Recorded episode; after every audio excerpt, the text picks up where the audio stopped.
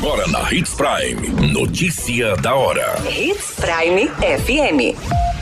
Oferecimento: Molas Mato Grosso. Molas, peças e acessórios para o seu caminhão. Notícia da hora. Vacinação antirrábica segue de forma itinerante neste mês de abril. Jovem é perseguido e assassinado a tiros no município de Sorriso. Acidente entre moto e carro mata mãe e filha de 7 anos no Nortão.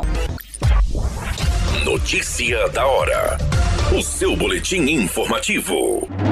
A campanha de vacinação antirrábica de 2023 segue de forma itinerante pelos bairros mais afastados da cidade com oferta complementar de local fixo para atender as demandas. A Secretaria de Saúde de Sinop, por meio do Departamento de Endemias, tem como meta imunizar mais de 24 mil animais, entre gatos e cães.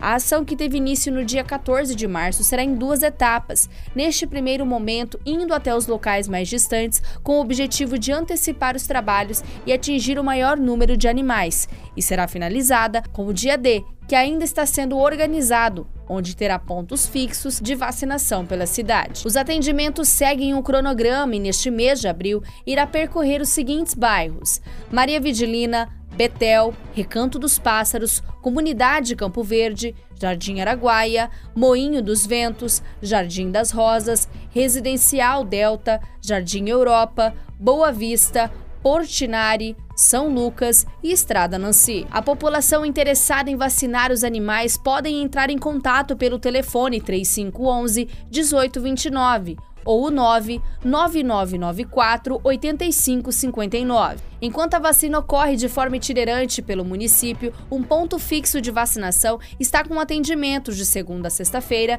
das 7h30 às 11 no Centro de Combate às Endemias, localizado na Avenida das Itaúbas, número 4765, no bairro Jardim das Palmeiras. É importante ficar atento aos cuidados para levar o animal de estimação até o ponto de vacinação. Os gatos devem ser transportados em caixas ou enrolados em mantas, já os cães de grande porte com coleiras e focinheiras. Você muito bem informado. Notícia da hora. Na Hits Prime FM. Um jovem identificado como Elvis Rosa, de 24 anos, que trafegava em uma motocicleta com sua esposa, morreu após ser baleado no bairro Porto Alegre, no município de Sorriso. Um automóvel Vectra perseguiu a motocicleta onde estavam os dois ocupantes, ocasionando em um acidente.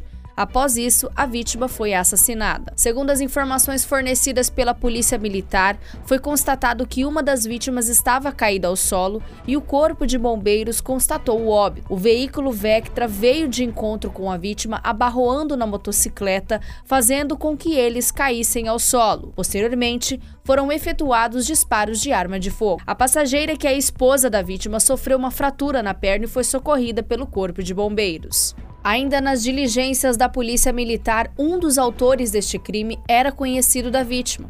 E a princípio, a guarnição informa que pode se tratar de tráfico de drogas, haja visto que o suspeito já tem envolvimento com o crime. Nas apurações foram identificadas inicialmente perfurações na região da face da vítima. A autoria e a motivação deste crime continuam sendo investigadas. Notícia da hora. Na hora de comprar molas, peças e acessórios para a manutenção do seu caminhão, compre na Molas Mato Grosso. As melhores marcas e custo-benefício você encontra aqui. Ligue 3515 9853 que a entrega mais rápida da cidade chega até você. Em Sinop, na rua Valdir Dorner, 666, setor industrial. Em todo o estado, peças e acessórios para o seu caminhão é com a Molas Mato Grosso. Unidades também em Várzea Grande e Cuiabá. Molas Mato Grosso.